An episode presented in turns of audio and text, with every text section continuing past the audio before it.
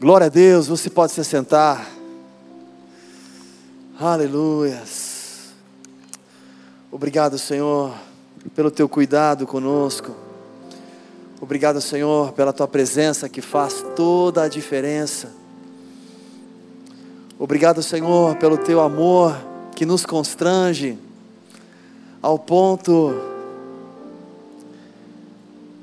só podemos nos render diante aos teus pés e reconhecer a tua grandeza e o teu senhorio, Pai. Aleluias. Meu querido, como é bom estar na presença de Deus. Você está feliz? Glória a Deus, como é bom.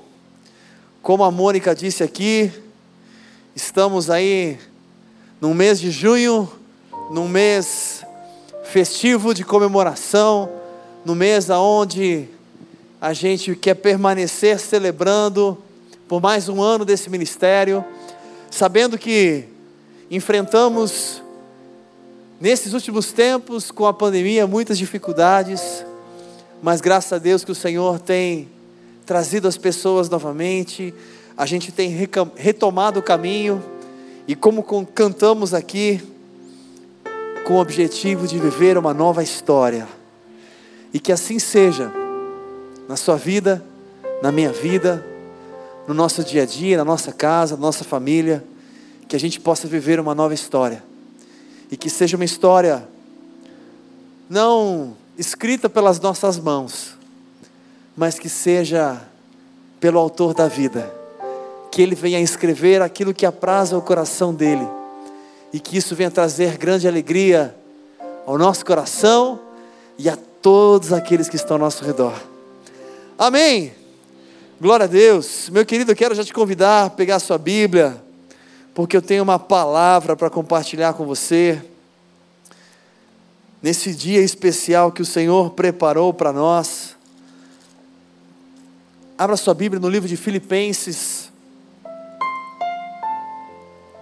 Quero ler com você a partir do capítulo 4, versículo 10. Filipenses, capítulo 4, a partir do versículo 10, diz assim: Muito me regozijo no Senhor, pois finalmente renovastes o vosso cuidado ao meu favor. Já tinhas cuidado antes, mas vos faltava oportunidade para mostrá-la. Não digo isto por causa de necessidade, pois já aprendi a contentar-me em toda e qualquer situação. Sei passar necessidade e também sei ter abundância. Em toda maneira e em todas as coisas, aprendi tanto a ter fartura como a ter fome tanto a ter abundância como a padecer necessidade. Posso todas as coisas naquele que me fortalece. Pai, nós te louvamos, Senhor. Te louvamos porque o Senhor é a nossa força. O Senhor é o nosso alicerce. O Senhor é o nosso porto seguro. Pai, em Ti nós podemos confiar. Em Ti verdadeiramente podemos descansar. O nosso coração transborda de alegria na Tua presença, com gratidão, reconhecendo os Teus feitos. Pai, como o Egberto disse aqui, aonde estaríamos nós? Se o Senhor não tivesse nos alcançado, entrado em nossas vidas, Só tu tens as palavras de vida eterna, Pai. Te pedimos nessa hora, Senhor, que a sua vida, que a sua glória que aqui está, possa preencher por completo cada coração, cada pensamento, cada mente, cada corpo neste lugar. Através do Espírito Santo de Deus transbordar em cada um de nós. Se há em nosso meio alguma enfermidade, se há em nosso meio algo que tenta roubar ou dispersar, e nos impedir de receber aquilo que o Senhor tem para nós neste lugar. Que caia por terra em nome de Jesus todo empecilho, todo bloqueio, e que a tua plena e perfeita vontade seja feita em nós e através de cada um de nós.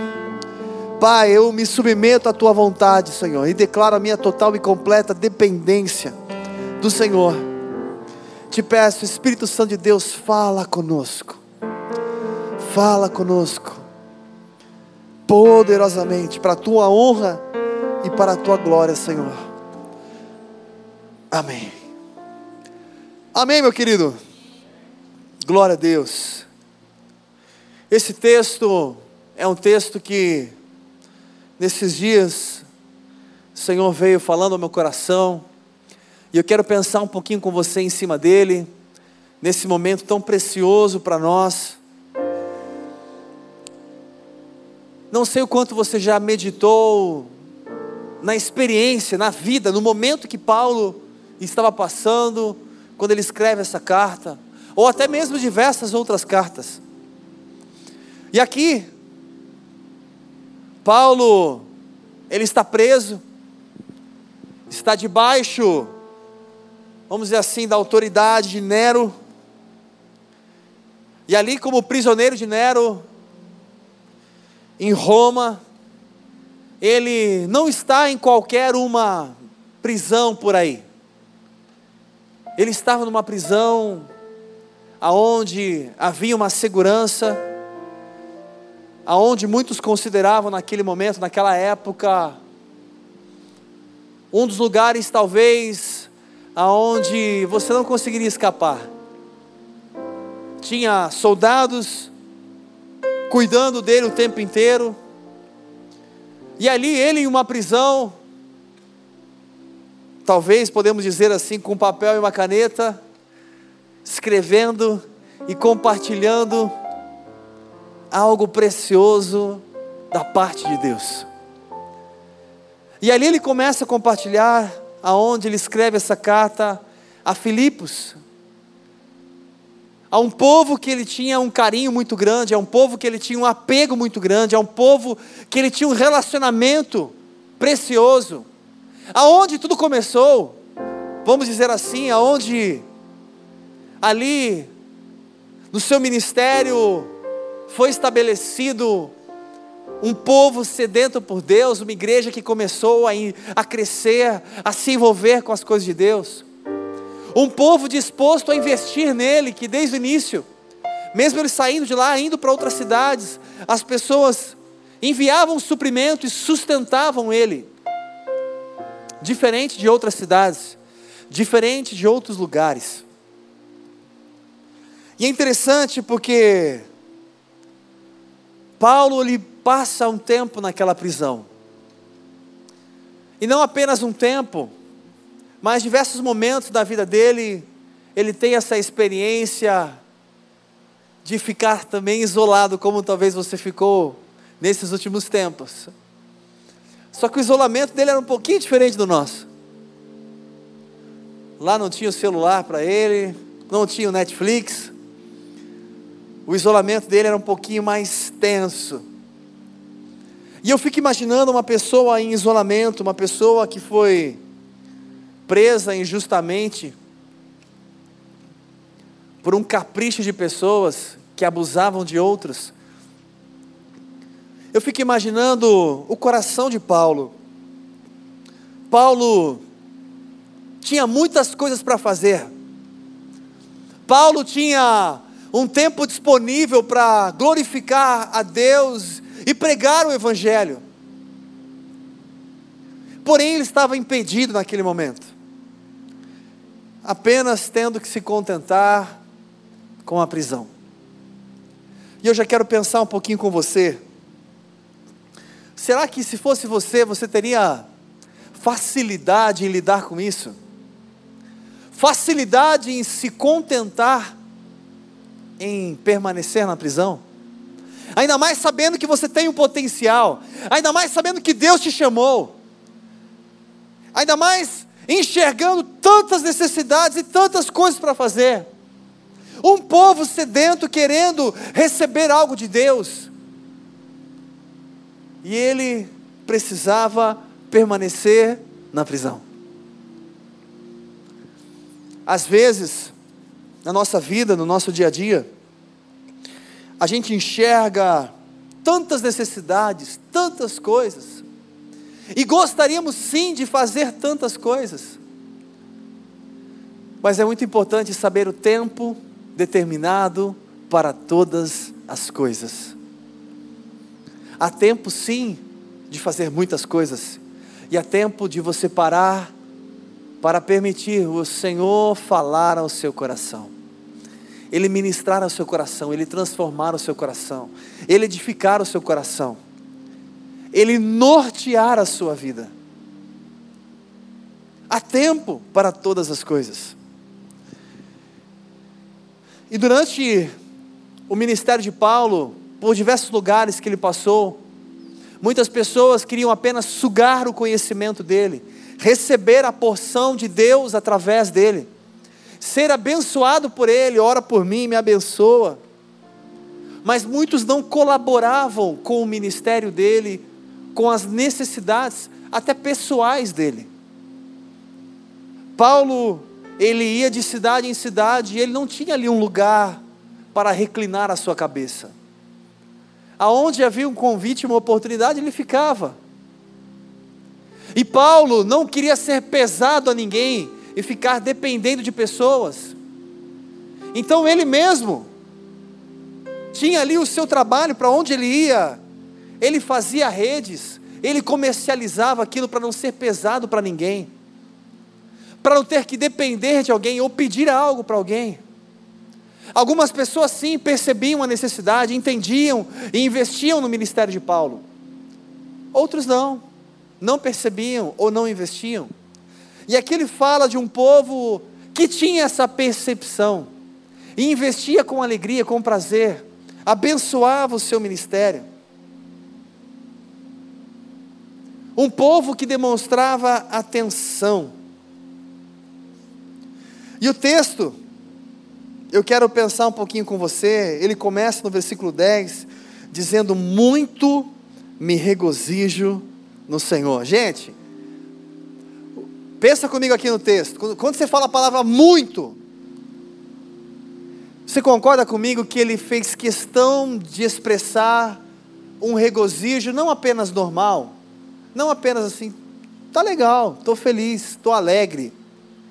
Ele fez questão de falar muito, eu me regozijo, mas muito mesmo. Peraí, Paulo, mas você estava preso. Peraí, Paulo, mas você não tem direito de ir e vir. Peraí, Paulo, mas você não pode fazer nada praticamente, apenas ficar numa prisão. Como você pode se regozijar de tal forma, encarando uma situação como essa? E aí no texto ele expressa o cuidado, o carinho dos irmãos em favor dele. Só que eu quero ler detalhadamente com você o versículo 11, que diz assim: Não digo isto por causa de necessidade, pois já aprendi a contentar-me em toda e qualquer situação. Você consegue imaginar isso? Paulo diz hoje para você: Eu Aprendi. Eu aprendi. O que significa aprender? Foi um processo até que eu consegui aprender. E hoje eu posso falar que eu aprendi, então por isso que eu estou escrevendo aqui, dizendo a vocês: eu aprendi, passei por esse processo, agora eu sei. Tem gente que passa uma vida e não consegue aprender determinada coisa. Aqui ele diz: Eu aprendi eu realmente aprendi. O que você aprendeu, Paulo? Eu aprendi a contentar-me. Eu aprendi a me saciar, a me sentir satisfeito em toda e qualquer situação.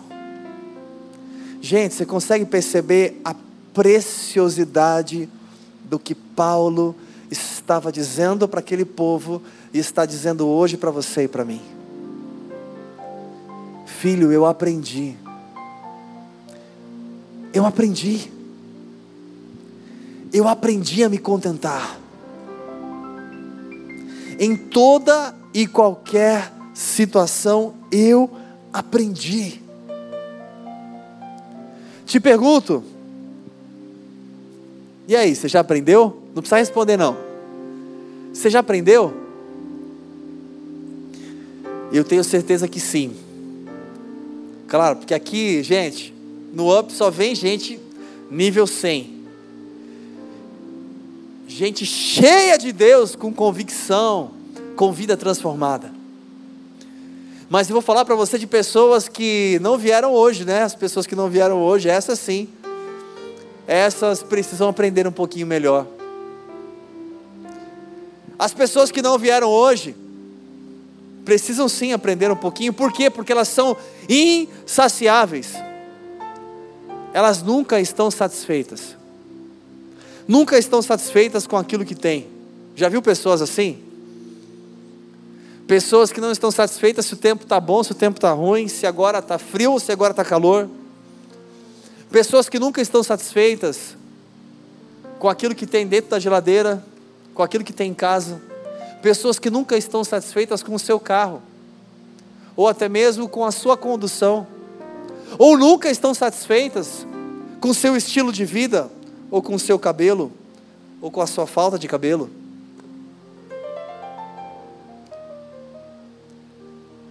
Ou tantas outras coisas, satisfeita com aquilo que tenho, ou insatisfeito com aquilo que eu não tenho. Sabe aquela coisa nunca está bom? Nunca é o suficiente. Sempre está faltando algo que eu não sei o que é. E eu fico imaginando se Paulo tivesse esse sentimento. O sentimento de ele tinha tanta coisa para fazer. Ele estava ali no seu melhor momento. E de repente, puxa, tem que ficar aqui esperando nessa prisão encarando esse momento. Paulo podia ficar ali só questionando a vida, murmurando, reclamando, sem entender.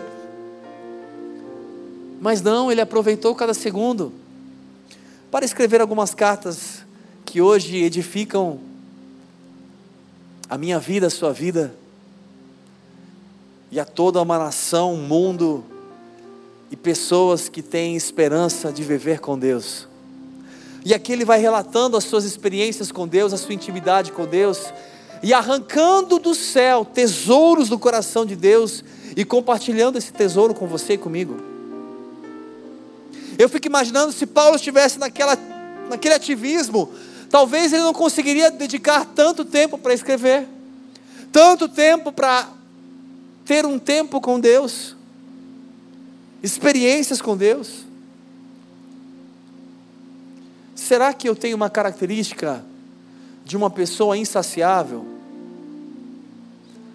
Cada vez mais na nossa sociedade, ao nosso redor, as pessoas são educadas ou ensinadas que tudo tem que ser do seu jeito. Qualquer coisa que fizer contra ou que não estiver de acordo com você, você não pode ficar feliz. Não, tudo tem que ter o cuidado, até mesmo o que falar, como falar, porque senão você vai ficar chateado. Vão ferir os seus direitos. Cada vez mais a gente vê crianças, adolescentes, até jovens e muitos outros crescendo com uma cabeça tão fraca. Não, não posso passar por isso, não posso passar por aquilo. Já compartilhei com alguns aqui quando era criança, adolescente, essa questão de apelido, de aquelas brincadeiras entre os amigos da escola, era tão normal. Aonde um ali tirava um sarro do outro.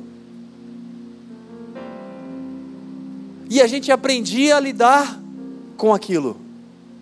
A gente aprendia a enxergar aquilo de uma forma que eu sei lidar com o problema.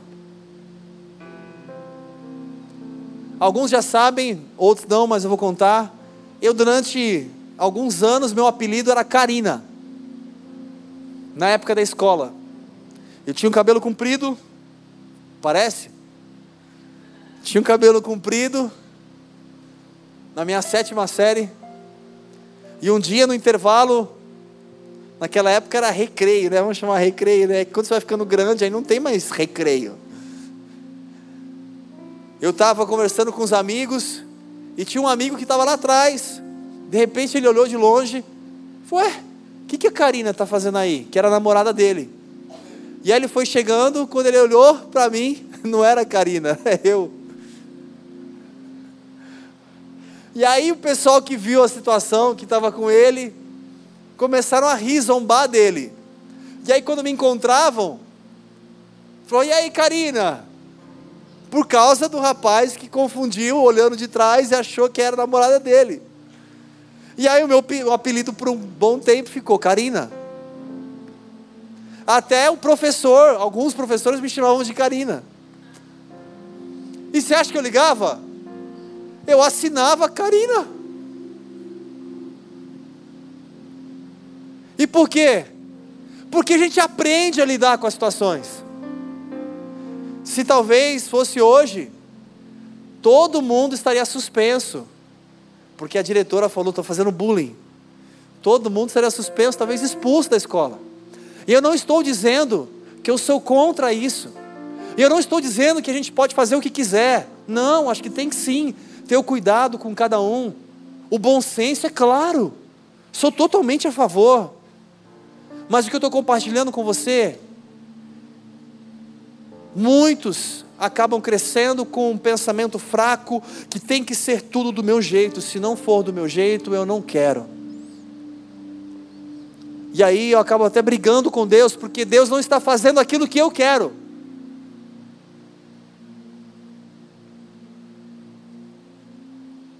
Mas o texto aqui diz de alguém que estava completamente saciado alguém que aprendeu a se contentar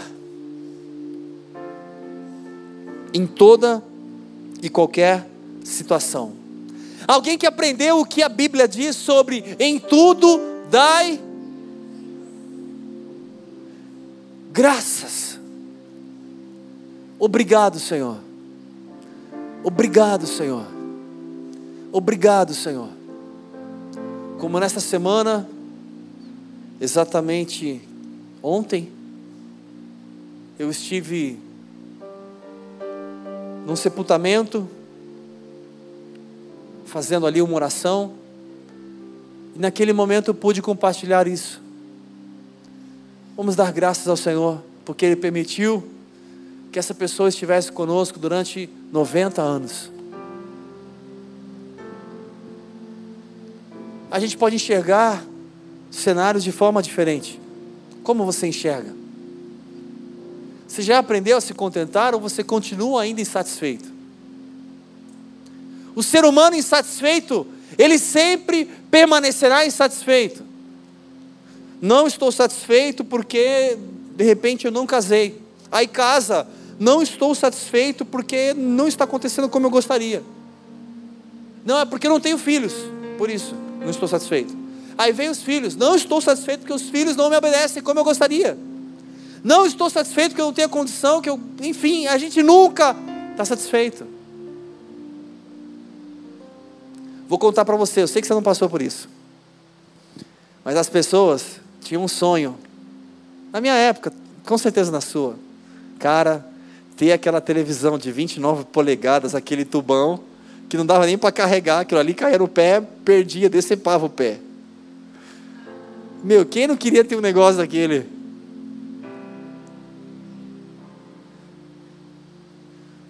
Não existia suporte nessa época, gente. Esquece suporte. É, põe em cima do móvel mesmo.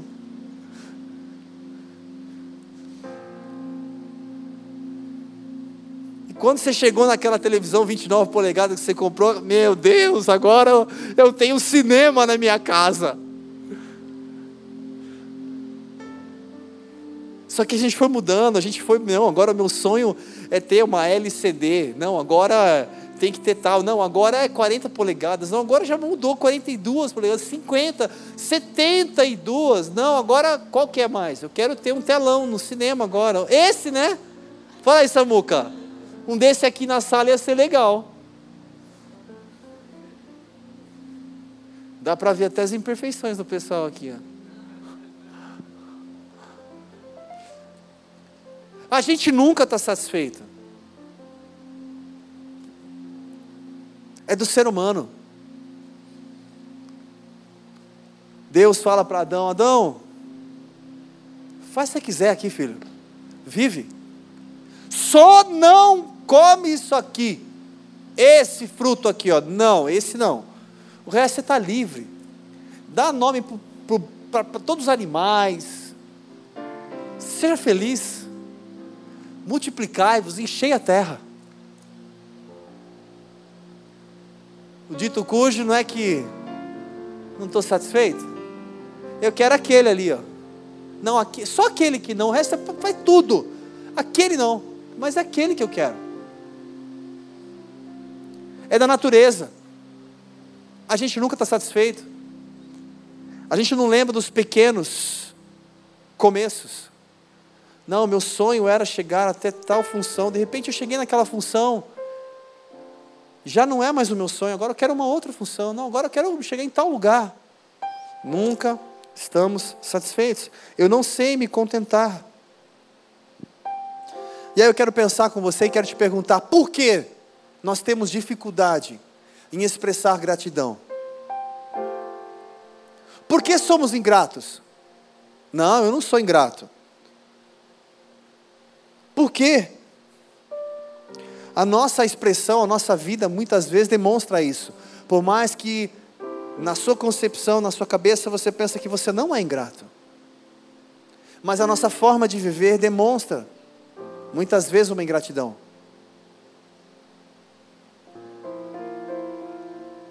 Ok, então por quê? Por que temos tanta dificuldade de demonstrar gratidão? E aí eu quero pensar com você, talvez um dos pontos fundamentais é porque a gente tem a mania de só olhar aquilo que é ruim. A gente só olha aquilo que falta. A gente só olha aquilo que não atende a expectativa. A gente olha ao redor tantas coisas e a gente faz questão de olhar os defeitos, as falhas, o que está me faltando. Eu não consigo enxergar e valorizar aquilo que eu tenho, aquilo que tem de bom. Como num casamento, muitas vezes, a esposa ou o marido valorizam demais aquilo que falta, ao invés de valorizar aquilo que já tem, aquilo que existe de bom. Tantas coisas preciosas e boas. Isso a gente pode trazer para o trabalho, para a família, para o ministério, para a igreja, para as finanças, para a sua história. O quanto você para e você olha e você se sente satisfeito. E quando eu digo satisfeito, não quer dizer que eu já conquistei tudo e já alcancei tudo. Não! mas eu consigo me contentar no Senhor, me satisfazer na presença de Deus, eu consigo ser feliz, independente da minha conta bancária ou a falta dela. Eu consigo ser feliz, eu consigo ter paz. Não uma condição, ah, para eu ser feliz eu preciso de. Se isso aí aqui. Então, o primeiro ponto fundamental, eu acho que as pessoas enxergam demais aquilo que está faltando. E quando a gente dá valor demais para aquilo que falta, naturalmente a gente fica um pouco insatisfeito. Naturalmente a gente perde um pouquinho a vontade ou a motivação. aí perde um pouco a motivação no emprego, aí perde um pouco a motivação na vida. Porque a gente olha demais aquilo que está faltando.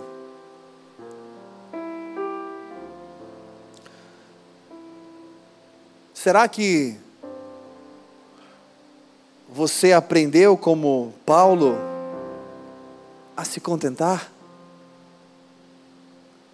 Ou será que você tem um sentimento que você chega no seu quarto, no seu quarto, na sua cabeceira e sente às vezes um buraco ou um vazio, ou parece que tantas coisas estão fora do lugar? Ok, eu vou, eu como, eu faço isso, eu faço aquilo, mas no meu coração existe uma angústia, uma tristeza. Será que você tem valorizado as coisas boas? É tão precioso quando você vê pessoas com uma condição muito menor que a sua e com uma alegria muito maior do que a nossa. Porque sabe se contentar, porque sabe ser feliz, porque sabe lidar com qualquer circunstância.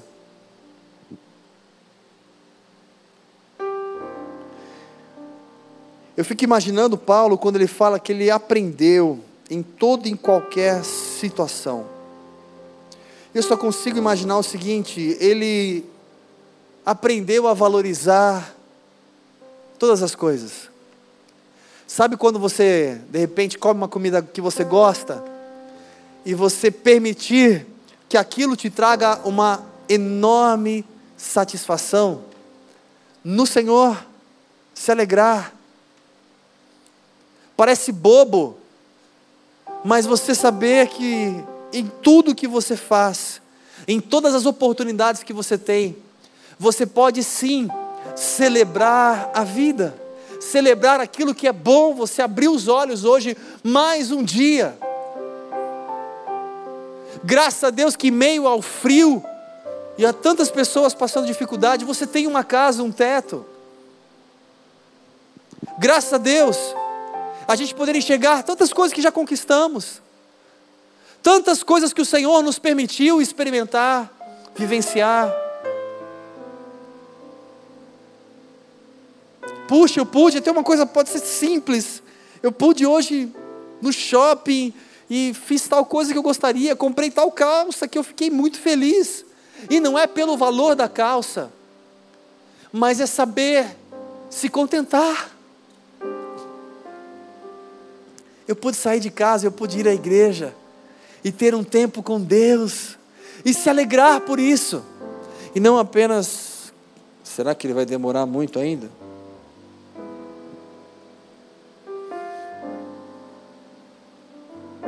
A gente tem uma tendência facilmente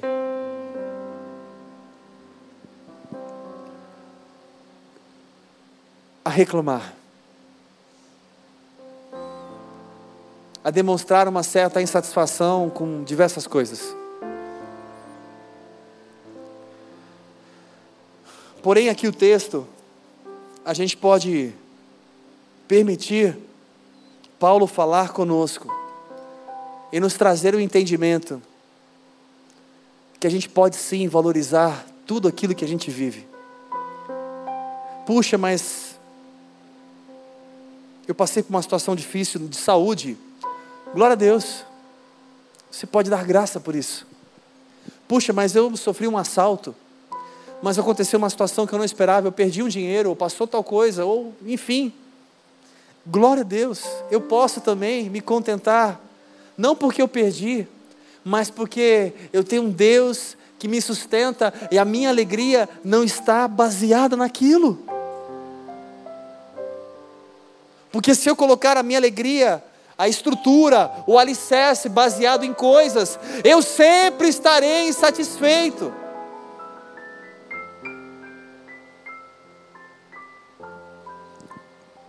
Só que aí o texto ele continua dizendo o seguinte, gente, é muito sobrenatural. Ele fala assim: ó, eu sei passar necessidade, e também sei ter abundância.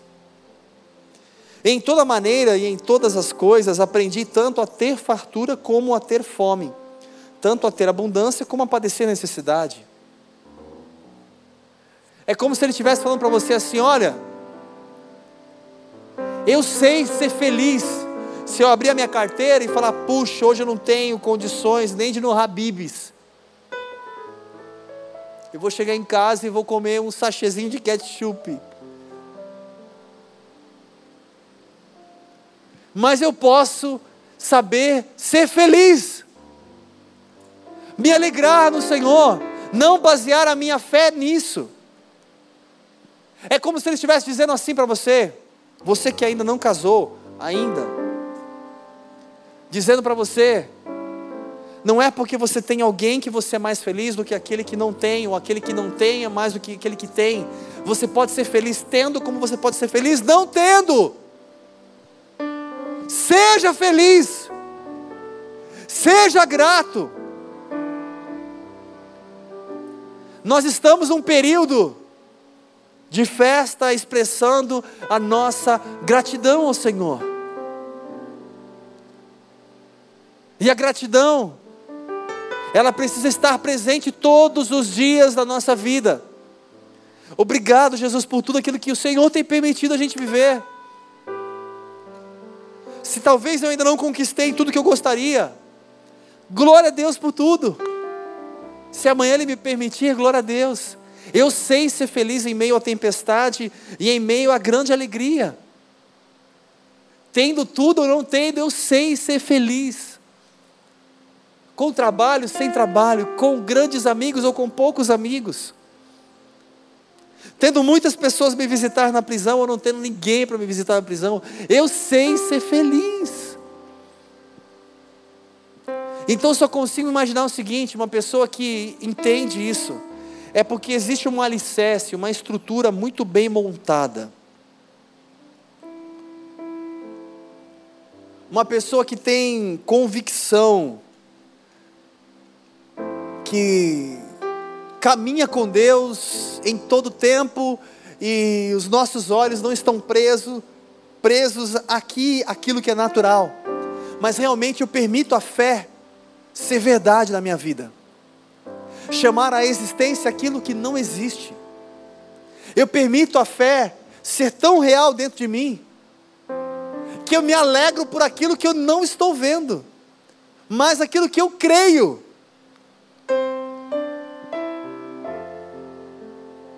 Será que essa é uma realidade na sua vida? Qual é o seu alicerce? Qual é a tua base que dá um norte para você? Sabe? Hoje a gente vê muitas pessoas facilmente terminando um relacionamento, um namoro, um noivado, um casamento, simplesmente porque não estou satisfeito. Simplesmente porque não está acontecendo tudo do jeito que eu quero. Eu quero. Eu, eu, eu, para mim, para mim, para mim.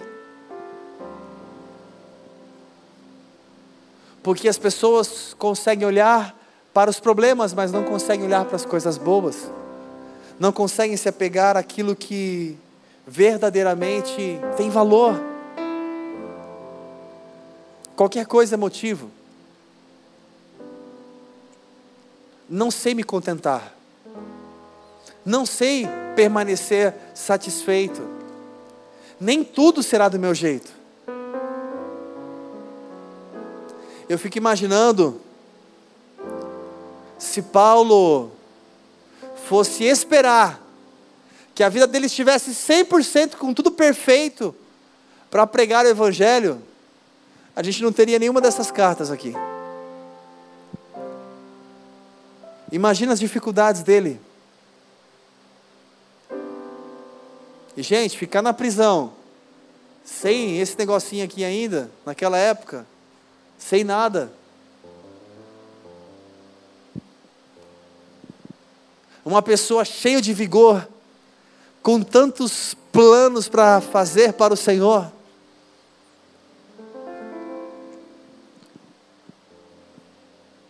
E saber se contentar. Foi um processo, foi um aprendizado o porquê muita gente vive abatido, independente se dentro da igreja ou se fora da igreja, o porquê muita gente cada vez mais acaba de uma forma natural, por causa da sua forma de agir, de pensar, de viver, acaba permitindo o seu corpo reagir e então se manifesta doenças psicossomáticas. E aí outras como depressão, como ansiedade, como medo, como insegurança. E tantas pessoas frustradas. Consequência. Consequência de não estar satisfeito, de nunca estar bom como eu quero. Qual é o seu alicerce? Qual é a sua base? Qual é a sua motivação? Espera aí. O que te motiva a ação, a ter a ação? O que te motiva? Ah, o que motiva é que, gente, hoje depois do culto vai ter lá uma bolachinha, um café, vai ter lá um chocolate, inclusive tem até bolo de aniversário, gente. Aí eu falei o que motiva, ó. Achei. O que te motiva?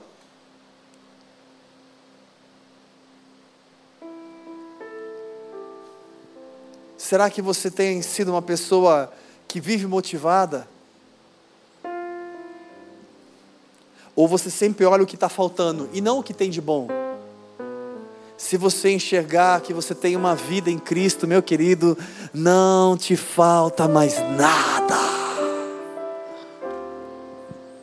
Se você enxergar o quanto Cristo em nós nos ajuda a viver e abençoar pessoas ao nosso redor, e amar o nosso próximo, e fazer a diferença. Como é bom se sentir em paz, se sentir feliz, se sentir alegre, se sentir cheio.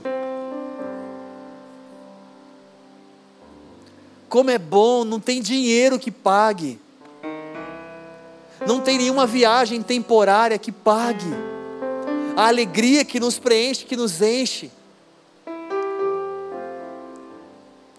E só o Senhor pode fazer isso, te dar uma paz que não é uma paz passageira. Será que você pode, como Paulo, dizer: Eu me regozijo no Senhor? E para finalizar, e então, depois que ele disse: Olha, eu sei passar necessidade, também sei ter abundância, em toda maneira, em todas as coisas, todas, todas. Aprendi a ter fartura, como a ter fome, ter abundância, como a padecer necessidade. E aí ele fala: Posso todas as coisas naquele que me fortalece. Gente, é muito difícil ouvir esse texto. Agora eu vou fazer questão. Quem aqui poderia dizer: Posso todas as coisas naquele que me fortalece? Quem pode dizer isso? Você pode mesmo? posso todas as coisas naquele que me fortalece. Se você puder, então, feche os seus olhos nessa hora. E diga isso. Deixa sair dos seus lábios. Exatamente essa palavra. Diga: posso todas as coisas naquele que me fortalece. Posso todas as coisas naquele que me fortalece. Amém. Pode abrir seus olhos. Paulo ele estava dizendo o seguinte, meu querido: Ó, oh, eu posso ir para a prisão, eu posso passar fome, eu posso ir para o hospital e ficar internado no hospital, eu posso passar por dificuldades, por lutas, por problemas, pode me faltar um monte de coisa, e sabe por que eu posso passar por tudo isso? Porque eu tenho uma base, um alicerce, uma estrutura, porque eu tenho alguém que me fortalece. É por isso que eu posso enfrentar, é por isso que eu posso encarar as dificuldades, as limitações, os problemas, os erros, as falhas. Eu posso passar por isso, eu posso encarar isso. Puxa, mas você não sabe como está a situação lá no trabalho, como está a situação em tal lugar. Eu posso. Não, mas eu não estou aguentando mais essa situação. Eu posso, porque eu tenho alguém que me dá força, porque eu tenho alguém que está comigo, porque eu tenho alguém que faz diferença na minha vida, em mim, através de mim. Na minha força eu não consigo, na minha força dá desespero, dá medo, na minha força dá insegurança, e agora o que vai ser? Mas eu posso passar, eu posso porque tem alguém que me fortalece. Quando o Senhor fala que Ele não nos dá aprovação maior do que a gente pode suportar. E por quê? Porque Ele sabe o seu limite. E Ele está com você, te fortalecendo em todas as circunstâncias.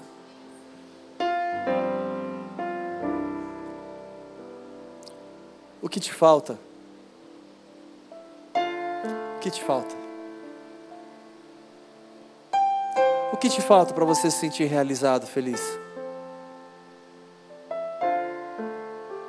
O que te falta para você se sentir completo? Por que você permite ser abatido? Ou a, a tristeza ou a angústia te alcançar?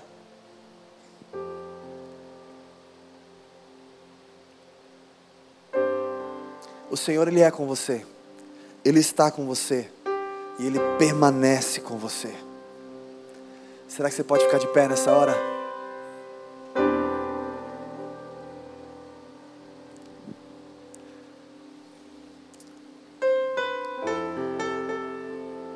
Fico imaginando Paulo tentando transmitir para uma igreja, para um povo, para uma cidade, é tão difícil às vezes você transmitir exatamente o que você quer falar através de um texto. Eu sei que nunca deve ter acontecido com você. Sabe quando a pessoa envia uma mensagem de texto no WhatsApp e você tem uma interpretação completamente diferente do que a pessoa quis dizer? Eu sei que você nunca passou por isso.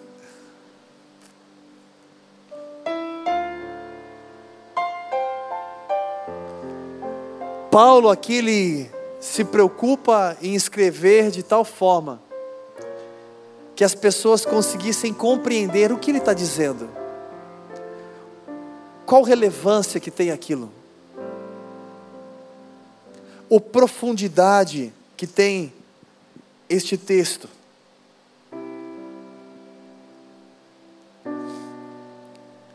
Qual é a sua base, a sua fonte? a sua expectativa. Esse é o problema. Muitas pessoas colocam uma expectativa muito alta e expectativa em coisas. Expectativa de não, agora vai dar certo o casamento porque ele vai mudar. A expectativa de mudança, não aconteceu a mudança, então não quero mais. A expectativa não, que agora a gente vai financeiramente melhorar e mudar e a gente vai comprar um apartamento. Não aconteceu, então eu não quero mais. A expectativa, a gente coloca expectativa em diversas coisas. A expectativa de tal situação acontecer, aí sim. De alcançar, de conquistar, de ter, de viver, de experimentar. Aí sim. E aí vem a frustração. Porque a minha expectativa precisa permanecer no Senhor. Ele fala: Eu me regozijo. Não é eu me regozijo porque vocês estão cuidando de mim. Eu me regozijo porque vocês estão enviando presentes aqui para cuidar de mim. Não é isso que Paulo diz. Eu me regozijo no Senhor, pelo cuidado do Senhor em todo tempo.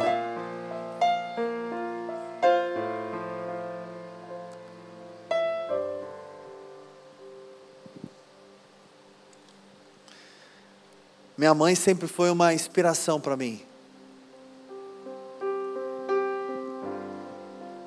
E por muitas vezes vi minha mãe doente, ela enfrentou um câncer, brigou com esse câncer durante talvez uns 10 anos, removeu uma mama,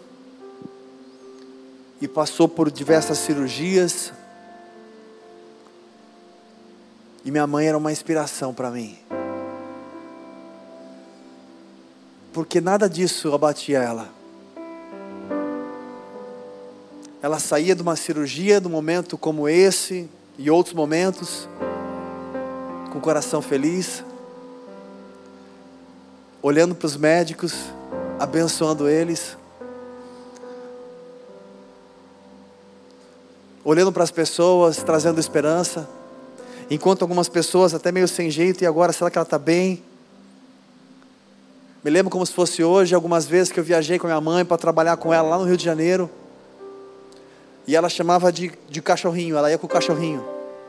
O que, que era o cachorrinho? Ela estava com um dreno, que é aquela bolsa, ela chamava de cachorrinho. O médico falou assim: não, mas você tem que ficar de repouso, não é para trabalhar ainda. Ela, Oliver, mas eu preciso trabalhar, tenho algumas coisas, responsabilidades para fazer, eu vou. E ela pegava a condução, ia de ônibus e tudo mais, e ia com o cachorrinho. Com dreno e com tanta dificuldade e outras coisas mais. Não existia barreiras para ela. Ela sabia ser feliz no Senhor. Sabia se alegrar no Senhor.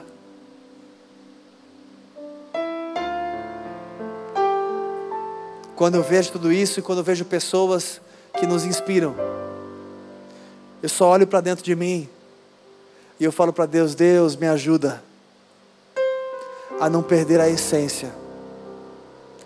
Que a base do meu coração, da minha alegria, da minha paz, da minha felicidade, não esteja naquilo que eu tenho ou aquilo que eu não tenho, mas simplesmente aquilo que eu sou para o Senhor e aquilo que o Senhor é para mim.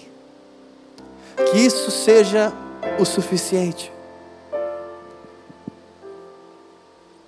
que você possa sim se alegrar, se alegrar, se alegrar, festejar, e como cada um de nós aqui nesse lugar, expressar gratidão todos os dias. Eu sou grato por tudo que tenho, todos os dias, porque verdadeiramente eu sei o Deus que eu tenho servido, o Deus que eu tenho crido Eu fico imaginando se todas as pessoas tivessem essa convicção.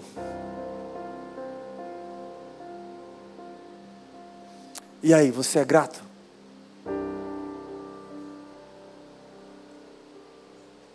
Ou você é exigente?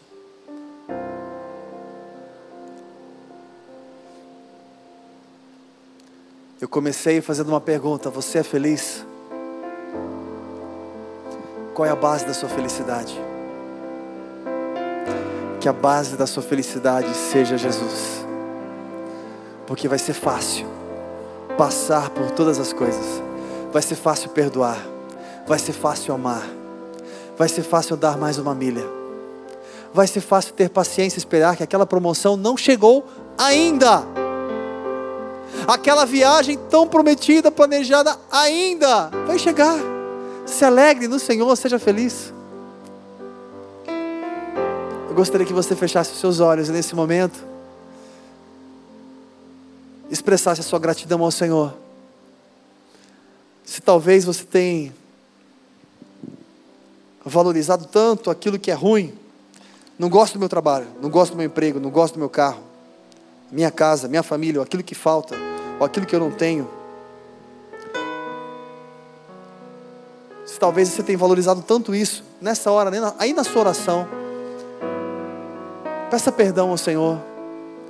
E fala para Ele, Pai, me ajuda. Me ajuda a enxergar de forma diferente. Me ajuda a ser grato. Me ajuda a expressar gratidão através da minha vida e ser feliz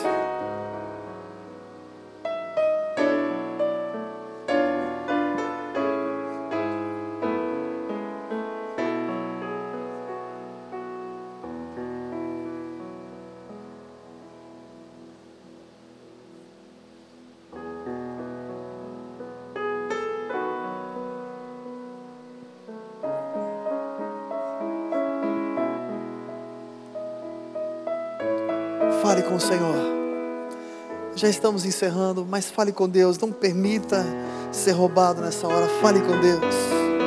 Seja grato. Pai, nos ensina a ter a vida como Paulo.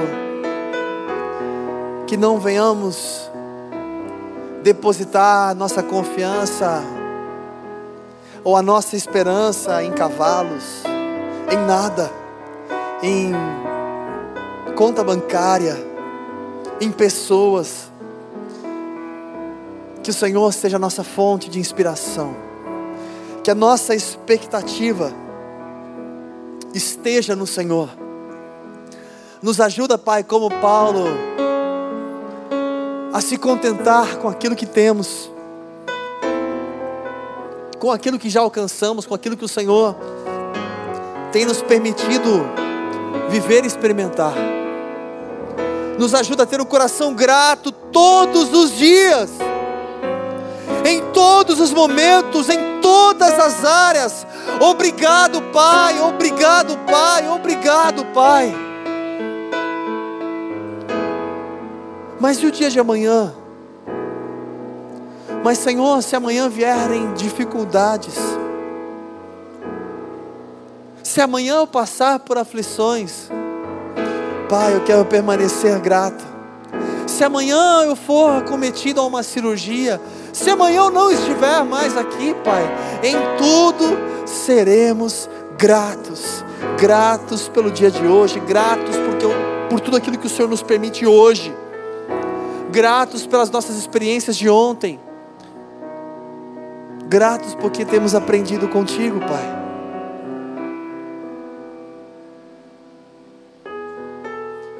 Gratidão, gratidão, gratidão, gratidão, gratidão, gratidão.